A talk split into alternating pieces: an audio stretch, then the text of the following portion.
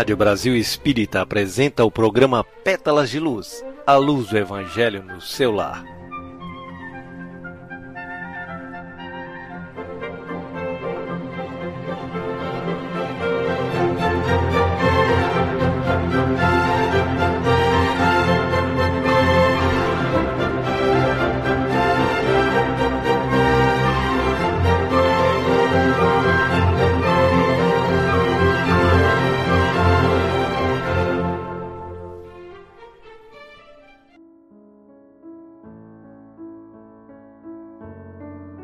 Olá, queridos amigos da Rádio Brasil Espírita. Eu sou Olga Miranda e estou com Carlo Coelho para realizarmos, junto com vocês, mais um programa Pétalas de Luz. Agradecemos a Deus, a Jesus e aos irmãos da espiritualidade superior, coordenadores desse trabalho, por tudo que nos é concedido e pelo aprendizado que esse trabalho nos proporciona. O objetivo desse programa é incentivar e fazer com vocês o Evangelho no lar. A prática semanal dessa tarefa traz para a família e todos que estão próximos uma vibração de paz, harmonia, equilíbrio e aperta os laços afetivos. Esse hábito saudável possibilita a formação de homens de bem, pessoas seguras, conscientes e éticas, que trabalharão para a edificação de um mundo pacífico, harmonioso e feliz.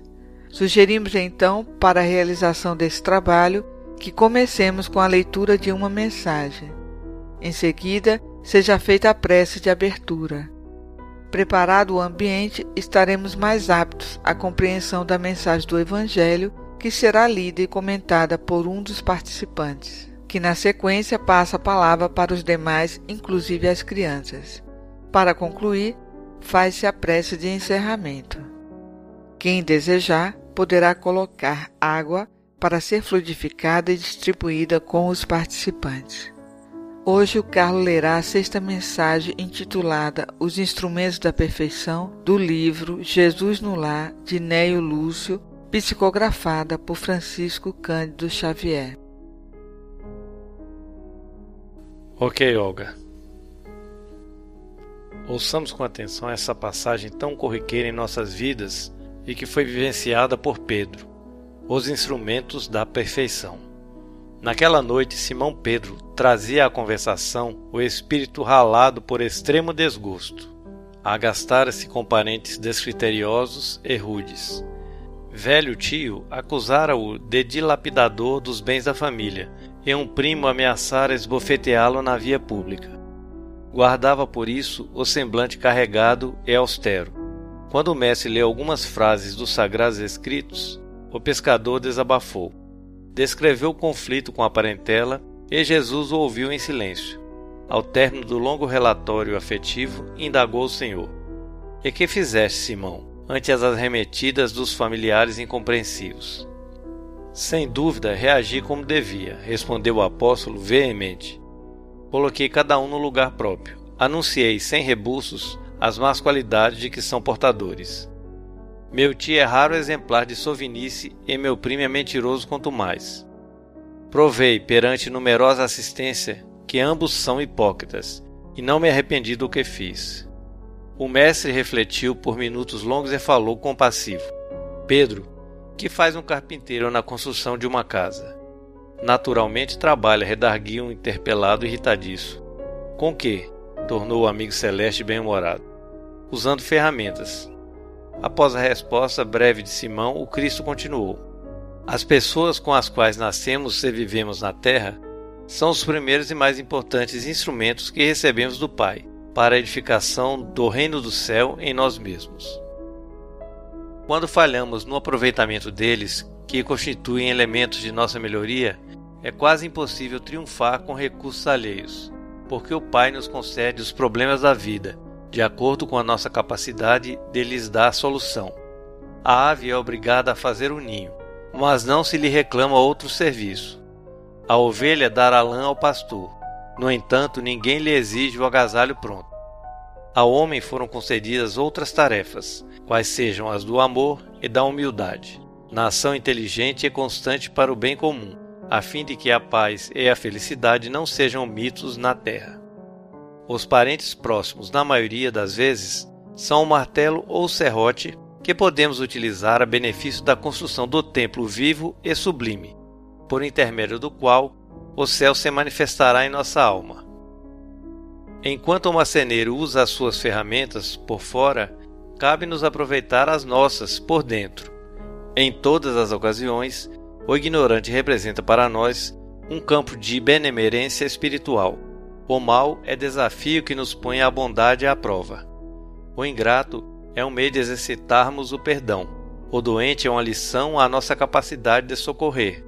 Aquele que bem se conduz, em nome do Pai, junto de familiares endurecidos ou indiferentes, prepara-se com rapidez para a glória do serviço à humanidade. Porque, se a paciência aprimora a vida, o tempo tudo transforma. Calou-se Jesus, e talvez porque Pedro tivesse ainda os olhos indagadores, acrescentou serenamente: Se não ajudarmos ao necessitado de perto, como auxiliaremos os aflitos de longe? Se não amamos o irmão que respira conosco os mesmos ares, como nos consagraremos ao Pai que se encontra no céu? Depois dessas perguntas, pairou na modesta sala de Cafarnaum expressivo silêncio que ninguém ousou interromper. Prece. Jesus, Mestre querido, conhecedores de nossas limitações e presos ainda a grilhões da ignorância que nos retém rumo ao progresso, pedimos tua misericórdia, Senhor, e tua ajuda constante para que não caiamos na escuridão das fantasias que obscurecem nossa capacidade de enxergar o caminho que nos conduz à verdadeira felicidade. Que saibamos ouvir o teu chamado e consigamos aproveitar todos os momentos para sermos solidários e caridosos, levando a tua palavra de encorajamento, de amor e de consolação a todos que necessitam. Que nossas ações e palavras espelhem o teu Evangelho. Que tenhamos paciência, indulgência e sabedoria no convívio com o nosso próximo, principalmente aquele parente, vizinho ou amigo mais difícil no trato e que nos oportunizam o teste do aprendizado cristão. Assim seja. Feita a preparação do ambiente, vamos à leitura do Evangelho segundo o Espiritismo, por Allan Kardec, tradução de José Herculano Pires. Hoje faremos a leitura do capítulo 14, Honrai a vosso pai e a vossa mãe, Instruções dos Espíritos, a ingratidão dos filhos e os laços de família, que está no item 9.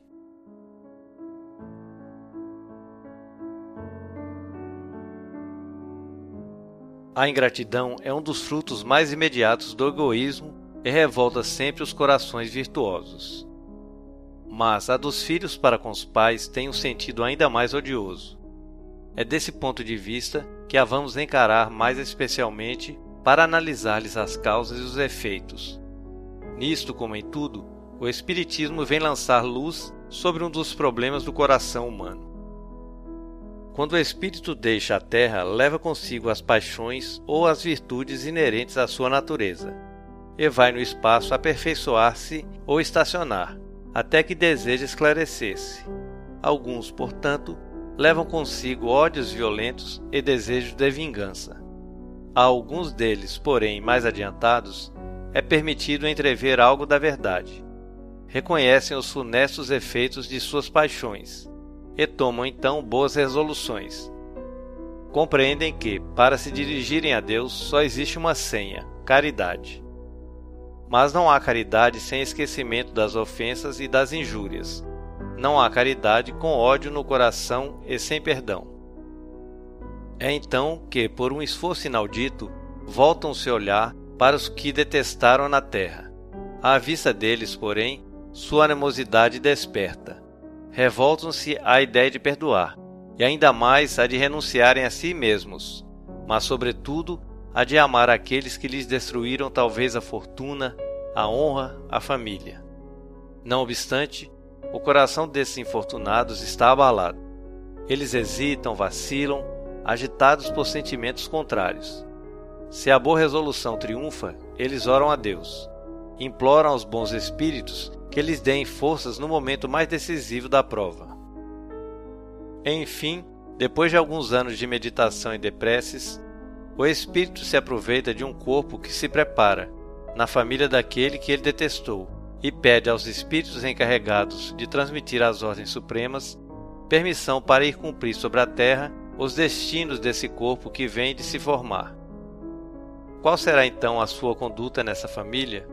Ela dependerá da maior ou menor persistência nas suas boas resoluções. O contato incessante dos seres que ele odiou é uma prova terrível, da qual às vezes sucumbe, se a sua vontade não for bastante forte. Assim, segundo a boa ou má resolução que prevalecer, ele será amigo ou inimigo daqueles em cujo meio foi chamado a viver. É assim que se explicam esses ódios, essas repulsas instintivas que se notam em certas crianças e que nenhum fato exterior parece justificar. Nada com efeito nessa existência poderia provocar essa antipatia. Para encontrar-lhe a causa, é necessário voltar os olhos ao passado. Ó espíritas, compreendei neste momento o grande papel da humanidade. Compreendei que, quando gerais um corpo, a alma que se encarna vem do espaço para progredir. Tomai conhecimento dos vossos deveres, e ponde todo o vosso amor em aproximar essa alma de Deus. É essa a missão que vos está confiada e da qual recebereis a recompensa se a cumprirdes fielmente. Vossos cuidados, a educação que lhe derdes, auxiliarão seu aperfeiçoamento e a sua felicidade futura. Lembrai-vos de que a cada pai e a cada mãe Deus perguntará: Que fizestes da criança confiada à vossa guarda? Se permaneceu atrasada por vossa culpa, vosso castigo será o de vê-la entre os espíritos sofredores, quando dependia de vós que fosse feliz. Então vós mesmos, carregados de remorsos, pedireis para reparar a vossa falta solicitareis uma nova encarnação, para vós e para ela, na qual a cercareis de mais atentos cuidados, e ela, cheia de reconhecimento, vos envolverá no seu amor. Não recuseis, portanto, o filho que no berço repele a mãe, nem aquele que vos paga com ingratidão. Não foi o acaso que o fez assim e que vô-lo enviou. Uma intuição imperfeita do passado se revela, e dela podeis deduzir que um ou outro já odiou muito ou foi muito ofendido, que um ou outro veio para perdoar ou expiar. Mães, abraçai, pois, a criança que vos causa aborrecimentos, e dizei para vós mesmas: Uma de nós duas foi culpada. Merecei as divinas alegrias que Deus concedeu à maternidade, ensinando a essa criança que ela está na terra para se aperfeiçoar, amar e abençoar. Mas há, muitas dentre vós, em vez de expulsar por meio da educação os maus princípios inatos, provenientes das resistências anteriores, entretêm e desenvolvem esses princípios, por descuido ou por uma culposa fraqueza. E mais tarde o vosso coração ulcerado pela ingratidão dos filhos será para vós, desde esta vida, o começo da vossa expiação. A tarefa não é tão difícil como podereis pensar não exige o saber do mundo. O ignorante e o sábio podem cumpri-la, e o Espiritismo vem facilitá-la, ao revelar a causa das imperfeições do coração humano. Desde o berço, a criança manifesta os instintos bons ou maus que traz da sua existência anterior. É necessário aplicar-se em estudá-los. Todos os males têm sua origem no egoísmo e no orgulho. Espreitai, pois, os menores sinais que revelam os germes desses vícios, e dedicai-vos a combatê-los, sem esperar que eles lancem raízes profundas. Fazei como o bom jardineiro, que arranca os brotos daninhos à medida que os vê aparecerem na árvore. Se deixardes que o egoísmo e o orgulho se desenvolvam, não vos espanteis de ser pagos mais tarde pela ingratidão quando os pais tudo fizeram para o adiantamento moral dos filhos, se não conseguem êxito, não tem do que lamentar, e sua consciência pode estar tranquila. Quanto à amargura muito natural que experimentam pelo insucesso de seus esforços, Deus reserva-lhes uma grande, imensa consolação, pela certeza de que é apenas um atraso momentâneo, e que lhes será dado acabar em outra existência a obra então começada, e que um dia o filho ingrato os recompensará com seu amor. Ver capítulo 13, número 19. Deus não faz as provas superiores às forças daquele que as pede. Só permite as que podem ser cumpridas. Se isso não se verifica, não é por falta de possibilidades, mas de vontade. Pois quantos existem que, em lugar de resistir aos maus arrastamentos, neles se comprazem, é para eles que estão reservados o choro e o ranger de dentes em suas existências posteriores. Admirar, entretanto, a bondade de Deus, que nunca fecha a porta ao arrependimento. Chega um dia em que o culpado está cansado de sofrer, o seu orgulho foi por fim dominado, e é então que Deus abre os braços paternais para o filho pródigo, que se lança aos seus pés. As grandes provas, escutai bem, são quase sempre o indício de um fim de sofrimento e de um aperfeiçoamento do espírito, desde que sejam aceitos por amor a Deus é um momento supremo, e é nele, sobretudo, que importa não falir pela murmuração, se não se quiser perder o fruto da prova e ter de recomeçar. Em vez de vos queixardes, agradecei a Deus que vos oferece a ocasião de vencer para vos dar o prêmio da vitória. Então, quando saído do turbilhão do mundo terreno, entrardes no mundo dos espíritos, sereis ali aclamado, como o soldado que saiu vitorioso do centro da refrega. De todas as provas, as mais penosas são as que afetam o coração. Aquele que suporta com coragem a miséria das privações materiais sucumbe ao peso das amarguras domésticas, esmagadas pela ingratidão dos seus. Oh, é essa uma pungente angústia. Mas o que pode, nessas circunstâncias, reerguer a coragem moral, senão o conhecimento das causas do mal, com a certeza de que, se há longas dilacerações, não há desesperos eternos, porque Deus não pode querer que a sua criatura sofra para sempre. O que há de mais consolador, de mais encorajador, do que esse pensamento de que depende de si mesmo, de seus próprios esforços, abreviar o sofrimento, destruindo em si as causas do mal? Mas, para isso, é necessário não reter o olhar na terra e não ver apenas uma existência. É necessário elevar-se para pairar no infinito do passado e do futuro. Então, a grande justiça de Deus se revela aos vossos olhos. Esperais com paciência, porque explicou a vós mesmos o que vos parecia monstruosidade da terra. Os ferimentos que recebestes vos parecem simples arranhaduras. Nesse golpe de vista lançado sobre o conjunto, os laços de família aparecem no seu verdadeiro sentido não mais os laços frágeis da matéria que ligam seus membros, mas os laços duráveis do espírito, que se perpetuam e se consolidam ao se depurarem em vez de se quebrarem com a reencarnação. Os espíritos cuja similitude de gostos, identidade do progresso moral e afeição levam a reunir-se, formam famílias. Esses mesmos espíritos, nas suas migrações terrenas, buscam-se para agrupar-se, como faziam no espaço, dando origem às famílias unidas e homogêneas. E se, nas suas peregrinações, ficam momentaneamente separados, mais tarde se reencontram, felizes por seus novos progressos. Mas, como não devem trabalhar somente para si mesmos, Deus permite que os espíritos menos adiantados venham encarnar-se entre eles, a fim de aurirem conselhos e bons exemplos no interesse do seu próprio progresso. Eles causam, por vezes, perturbações no meio, mas é lá que está a prova, lá que se encontra a tarefa.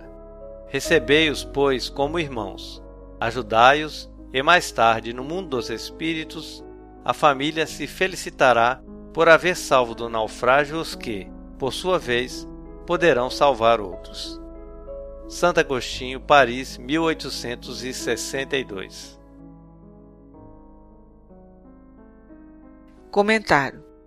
Tenta o Evangelho demonstrar quais são as causas e os efeitos da ingratidão dos filhos para com os pais, fato que é comum na sociedade em que vivemos. São muitos que reclamam do tratamento áspero e agressivo que recebem de seus filhos. Assim, sabendo que somos espíritos milenares e que tivemos muitas existências, em alguma delas ou em várias praticamos a iniquidade e ferimos muitas pessoas de diversas maneiras. Um desses irmãos a quem ferimos talvez não consigam nos perdoar e só pela lei da reencarnação adquire condições de minimizar seu ódio. E é aí que eles veem na família do seu desafeto e não raras vezes destila sua raiva através de ações violentas. E é nesse momento que o familiar afetado tem que observar e agir dentro do que determina o Evangelho, preparando o terreno com amor e criando uma atmosfera propícia à implantação dos ensinos do Cristo no coração do filho rebelde. E um desses mecanismos de ajuda é a prática do Evangelho no lar. O Evangelho mostra o nosso dever como educadores, e é por isso que Santo Agostinho alerta para que tomemos consciência dos nossos deveres e fala que temos que, por todo o nosso amor, em aproximar nosso filho ou quem quer que esteja sob nossa guarda de Deus. Não podemos pensar em educar nosso filho somente para enfrentar o mercado de trabalho, focando só no lado material. Temos que vê-lo como ser integral e auxiliar no seu aperfeiçoamento moral. Lembra Santo Agostinho que Deus perguntará: que fizestes da criança confiada à vossa guarda. Portanto, não podemos abandonar o filho ingrato, pois não foi o acaso que o fez assim. Certamente tivemos participação na formação desse caráter no passado. Precisamos ficar atentos e, por meio da educação, tentar vencer os maus instintos apresentados desde a infância. Observai os menores sinais que revelam os pendores para o egoísmo, a violência, o mal. Tem pessoas que acham engraçado uma criança bater no rosto de alguém, caçoar de um idoso, de um deficiente, de uma pessoa de vestes humildes. Isso não tem nada de engraçado. É preciso cessar com esse procedimento e ensinar o respeito e amor ao próximo. Se deixardes que esses vícios se desenvolvam, não nos admiremos de sermos pagos mais tarde pela ingratidão. Outro ponto importante é o dever cumprido quando não há progresso, ou seja, quando todo o esforço foi utilizado para o aperfeiçoamento moral dos filhos e não se conseguiu êxito. Certamente não haverá culpa perante o Pai, mas Deus reserva-lhe a consolação de que lhe será dado concluir em outra oportunidade o trabalho de regeneração iniciado, e um dia esse filho ingrato os recompensará com seu amor.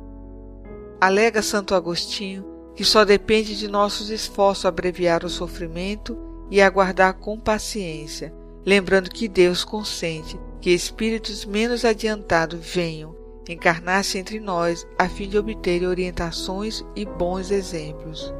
Temos que recebê-los e ajudá-los, a fim de resgatar nosso passado e salvá-los de novos naufrágios. O que vocês acham?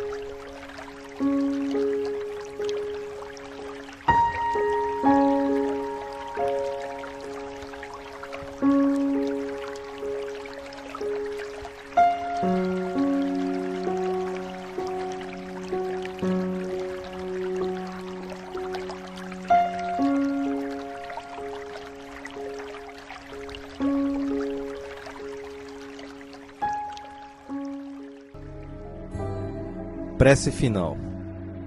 Agradecemos, Jesus, pela benção da vida e pela oportunidade maravilhosa de mais uma vez estarmos na escola da terra. Obrigado pela saúde que nos dá forças para o trabalho, pelo pão nosso de cada dia, pela amizade que completa nosso ser com energias gratificantes do amor entre os irmãos do caminho.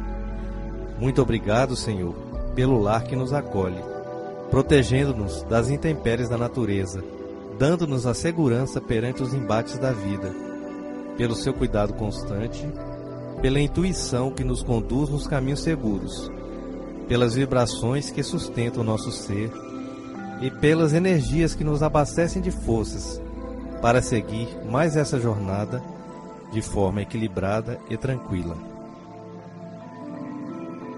Ajuda-nos a construir um mundo melhor, de onde o mal seja banido de vez e somente o amor prevaleça.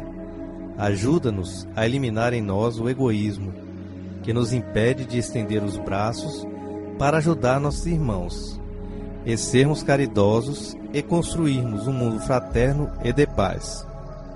Fluidifica Jesus a água posta sobre a mesa, transferindo a ela as boas energias do alto, de forma que ela possa ser benéfica ao nosso corpo e nossa alma dando-nos saúde, alegria e bem-estar. Obrigado pela realização de nossos trabalhos, onde sentimos a vibração suave de suas emanações. Agradecemos ainda pelos nossos irmãos que compartilharam essa missão conosco no dia de hoje, com suas vibrações amoráveis. Possam todos receber, neste momento, partículas dessa força de luz. Que esta paz que nos está sendo dada possa nos fortalecer para prosseguirmos em nossas jornadas no dia de amanhã, com fé, esperança, coragem e alegria. Que assim seja.